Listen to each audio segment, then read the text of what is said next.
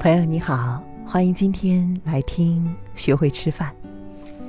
其实呢，我是趁着一个小小的间隙回到住处来录音的，因为这段时间呢，我都在参加一档节目的录制。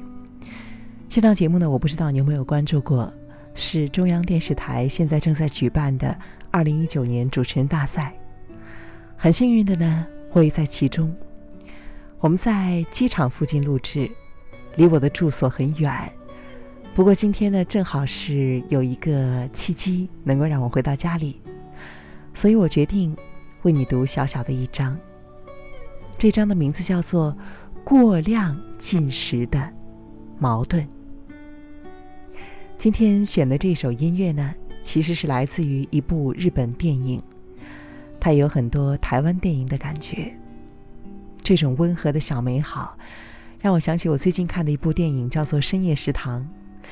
只不过呢，嗯，我个人的感觉，中国的翻拍很难表达出日本电影中那种绵长的韵味。好像是一团废报纸，慢慢的把它展开，然后你听到了窸窸窣窣的声音。这就是日本电影给我的感受。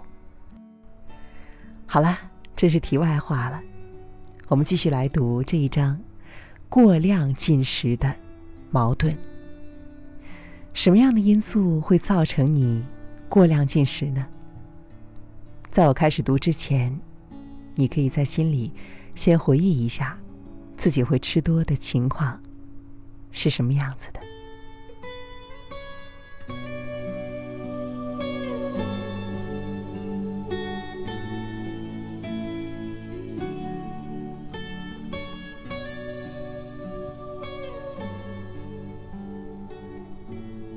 回忆好了吗？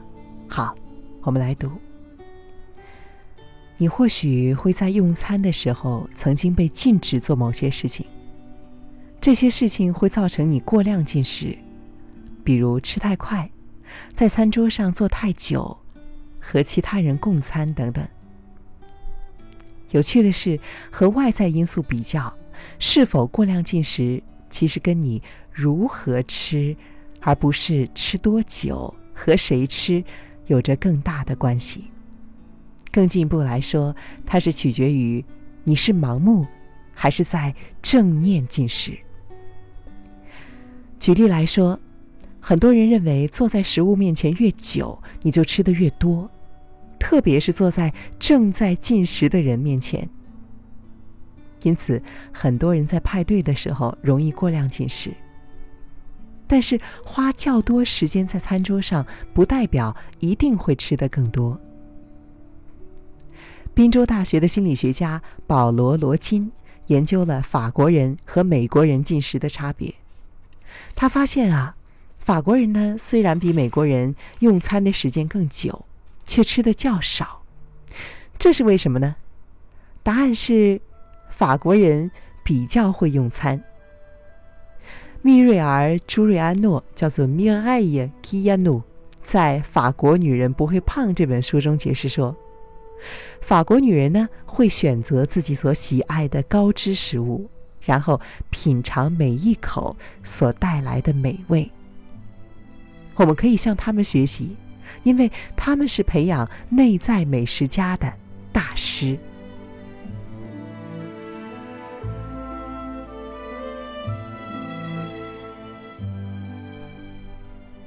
另外一方面，很多人认为拥有越多的选择，比如说鸡肉、花椰菜、面包、马铃薯以及甜点，和只有鸡肉及花椰菜相比，或者说食物越复杂的时候，比如说薄荷巧克力碎片饼干和 M&M 巧克力豆，相对于牛油饼干，当我们拥有更多的选择，或者是食物更加复杂的时候，我们可能会吃得更多。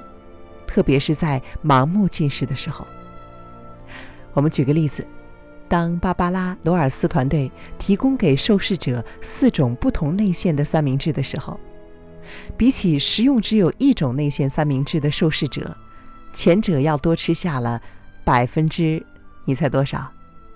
百分之三十的食物。这代表你需要只吃简单的食物，而且限制选择吗？你可能会问。不是，完全不是。这只是凸显察觉自己饥饿、味觉、饱足感的重要性。当我教导学员这么做，他们就可以成功的驾驭多样化选择的环境，也发现自己反而吃的更少。我们来看一看，面对以下的外在诱因的时候，正念练习会让我们自己对自己说：“够了。”而非，我还要再多吃一点，哇，听起来太迷人了，对吗？我们来听一听啊。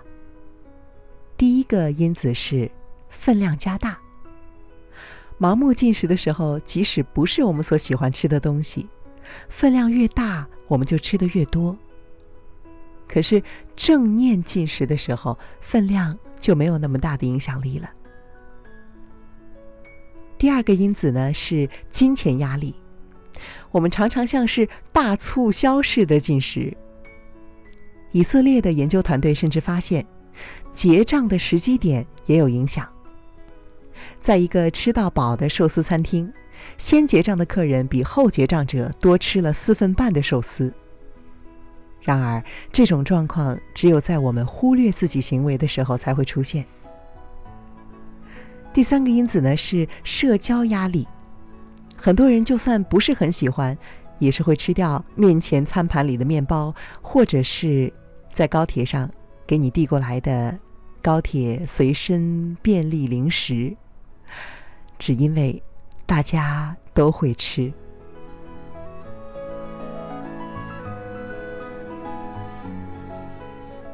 这些只是清单的一个部分。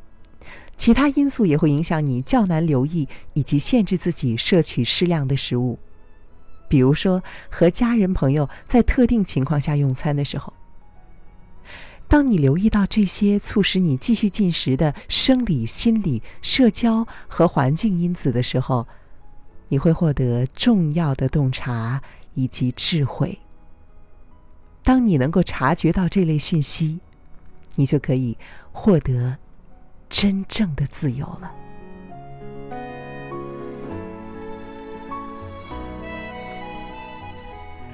我们来回答一个问题：我听说应该在每一口食物之间放下叉子，然后计算咀嚼的次数，甚至每一口咀嚼一百下。你会建议这样做吗？的确啊。放慢进食的速度是一个不错的目标，但是呢，却很难执行。许多肥胖症患者呢，尝试在每一口食物之间放下叉子，慢慢咀嚼，放慢速度，但是这一切都过于机械化。这个动作也会让他们分心，没有办法享受食物的美味。他们数着咀嚼的次数，一下，两下。三下，四下，这会使得他们根本没有办法真正享受食物的美味。但是，朋友，当你学会使用了正念练习，你可以更早就停止进食，而且感到更加满足。记得我们在上一期的最后说的那样吗？当你有了足够的外在智慧，你会知道分量并不代表一切，撑到饱也不是你吃一顿饭的最高境界。即使是分量比较小的食物，也可以使你满足身体的需要。这些就是智慧可以解决的事情了。好了，今天我就为你读到这里，我得冲回去录节目了。